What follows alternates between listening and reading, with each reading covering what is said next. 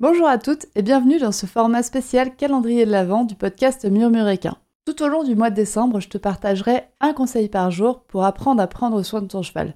Chaque conseil sera accompagné d'une mise en pratique sous forme d'un petit défi adapté aux températures et à la boue hivernale à faire avec ton cheval.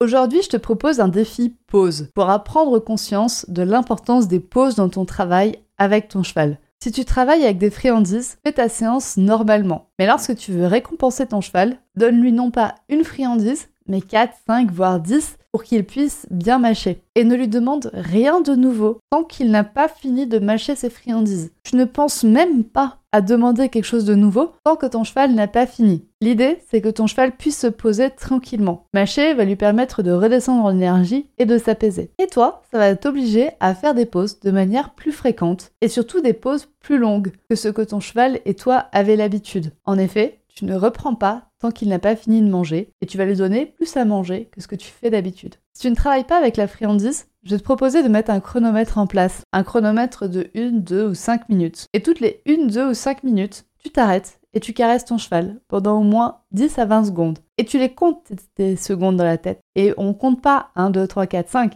On compte un Mississippi, deux Mississippi, 3 Mississippi, etc. Tu peux aussi lui donner une friandise et le, le laisser mâcher, comme pour le premier type de ce défi. L'important, c'est vraiment de marquer des pauses et de se forcer à marquer des pauses. Si tu montes à cheval, je te propose de mettre un timer à 10 minutes. Et toutes les 10 minutes, tu descends de cheval et vous marchez ensemble sans rien faire de particulier. Et observe ton cheval. Est-ce qu'au moment où tu descends, toutes les 10 minutes, il montre des signaux d'apaisement? Si oui, c'est que ça lui a vraiment fait du bien que tu descendes. J'ai moi-même fait ce défi et punaise, je sais que c'est dur pour moi de ne rien faire et de prendre le temps dont mon cheval a besoin. Pour moi, c'était vraiment très très compliqué de me forcer à ne rien faire avec mon cheval. Et pour toi, est-ce que ça a été facile? Partage-moi tes ressentis sur Instagram, je suis vraiment curieuse. Et je te dis à demain pour un prochain épisode.